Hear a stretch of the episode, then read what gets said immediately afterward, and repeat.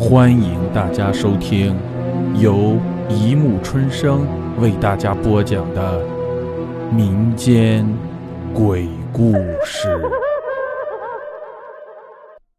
第二十四集：梦境的美好，现实的残酷。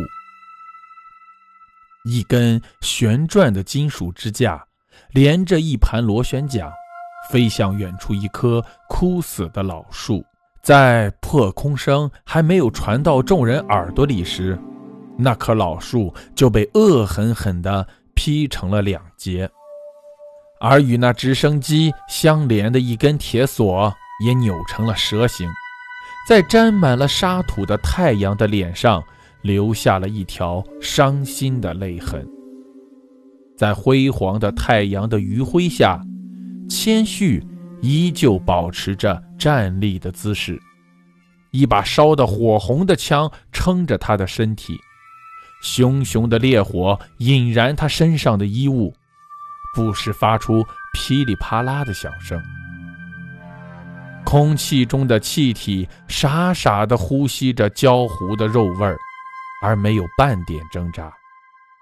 呆呆地看着一团团铁屑在地面上激起点点的波纹，地面上的沙土也趁着寂寞难耐之际仰起了头，站起了身子。他看着眼前的一切，无奈地挥了挥手，催促那些幸存的士兵赶快离开。一场旷日持久的战争结束了。作为一名普普通通的士兵的谦逊，沦为了战场上的炮灰。一切的一切应该要结束了，这也许是救赎，这也许是解脱。但是，睁开眼睛的他却还是呆在原地不动，保持着原有的姿势。啊，我我我我没有死。千旭奇怪地看着自己的身体，身上的烟火已经熄灭，那把枪也已经没有了温度，一直握在千旭的手中，而不觉得丝毫的烫。端起枪，上膛射击，千旭将一发子弹打出枪膛，射中一辆装甲车，子弹碎作几块。我我真的没有死。千绪激动地蹦蹦跳跳，脚下的尘土骚动起来，一下子弥漫住了千绪的身体。千绪干咳了几声之后，逃出了烟尘的笼罩。接下来我要去哪里？千绪诺诺连声，思考着这个问题。他看着周围的一切，已经没有了队伍的痕迹。回家吧，卸甲归田。谦虚坚定地自言自语道：“谦虚的家里只有年迈的老母亲，父亲在去年去世了。弥留之际，托付谦虚一定要参军报国，为国争光。因此，谦虚不顾母亲的反对，参加了军队。但是，参军几个月之后，就爆发了战争。走在熟悉的道路上。”谦虚激动万分，想到见到自己的母亲之后，一定给母亲做她最爱吃的莲子羹。走的有些精疲力尽的谦虚，远远望见山坡那头有一缕青烟升起，有点人间仙界的感觉。他心头一乐，顿时来了气力，爬上一棵盘根错节的老树。远远眺望山坡另一头的田地，只见一个老人佝偻着腰，在田地之中耕种。太阳暖洋洋地照射着绿油油的菜地，一切是那么的安详。谦虚的心变得急迫起来，他努力想看清老人的容颜，但是由于距离的原因，只能作罢。他继续上路。这时，一间砖房出现在谦虚的眼前。那是一间很旧的砖房，周围的墙壁上密密麻麻地攀爬着爬山虎。一扇门被风吹得吱咯吱咯作响。一个妇女坐在房屋前面的一个用石头砌成的板凳上摘着菜。这，就是千旭的家。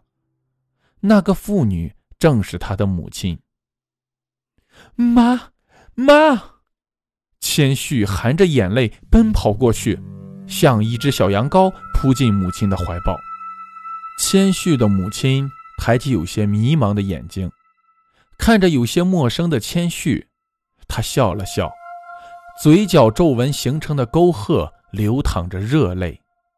她放下手上的工作，站了起来，准备迎接千旭的拥抱。妈，此时两个久别重逢的人拥抱在一起，那丝温暖顷刻之间流满全身，两人久久舍不得分离。妈。你过得还好吗？千旭用手抹干母亲的眼泪，说道：“好的，你怎么也来这里啦？这里不是我们的家吗？打完仗我就回来了。这里是阴间啊！”母亲一语中的，让千旭顿时一惊，内心深处被一股寒流扰乱。阴间，阴间。千旭有些不可思议，反问道：“对，一个人的阴间，只会存在你最爱的人和你最恨的人，而对于其他人都是不存在的。如果你想要接触其他的人，那么你可以留在人间。”妈，我我死了。我我还没有娶老婆呢。千旭有些啜泣，搂着妈妈哭了起来。傻孩子，你有妈妈在还不高兴吗？说完这句话，千旭顿时收住了泪水。对啊，有妈妈在，一切都不是问题。那，那爸呢？千旭将话锋一转，他知道这里是阴间了。自己自然能见到父亲。你爸去田里种地了，中午就回来。哦，那妈，我去找小皮玩了。好的。母亲又忙起手中的活。在千旭心中，母亲就像一台机器，总是有忙不完的活。小皮是千旭的发小，从小玩到大的朋友，但是却因为一场疾病死了。千旭很伤心，所以一来到阴间，第一时间就想见见自己的好友。你，是佛里，在去小皮家的路上，谦旭看到了自己的死对头佛里。佛里正在砌一堵墙，已经砌了一半了。佛里原来也是千旭的好朋友，因为一件事。让千旭气急败坏地泼了一瓶硫酸到他的脸上。由于当时千旭没有成年，不需要负法律责任，只是父母赔偿了佛里一部分的医疗费。然而之后，脸部受伤的佛里却因为无法接受脸部被毁的事实，郁闷而死。听到身后的人叫到自己的名字。佛里自然要回头看看，不回头不要紧，一回头，佛里那被硫酸烧焦的脸顿时爆裂开来，裂缝中露出红色的肌肉，原本只是稍微有些血丝的眼球已经找不到了黑色，全部被红色充斥。那佛里，慢着！没等千旭说完，佛里抓起身边的一块砖。扔向千旭，砖头旋转着飞向千旭，如同一把尖刀，割伤了千旭。好快的速度，千旭来不及躲闪，但是砖撞击到身上却不见流血。真真的对不起，以前都是我的错，那时我年轻气盛，真是对不起。千旭非常诚恳地道歉。时间过了这么久了，其实我不怪你了，这一切都是我的错。佛里，我们重归于好吧？好，哈哈哈哈哈哈！笑声一直回荡在空气中。谦虚努努嘴巴，昨晚做了个好梦，刚想要起床，不料佛里拿起一把剪刀刺向谦虚。一共连续刺入了十几次，谦虚睁着眼殒命。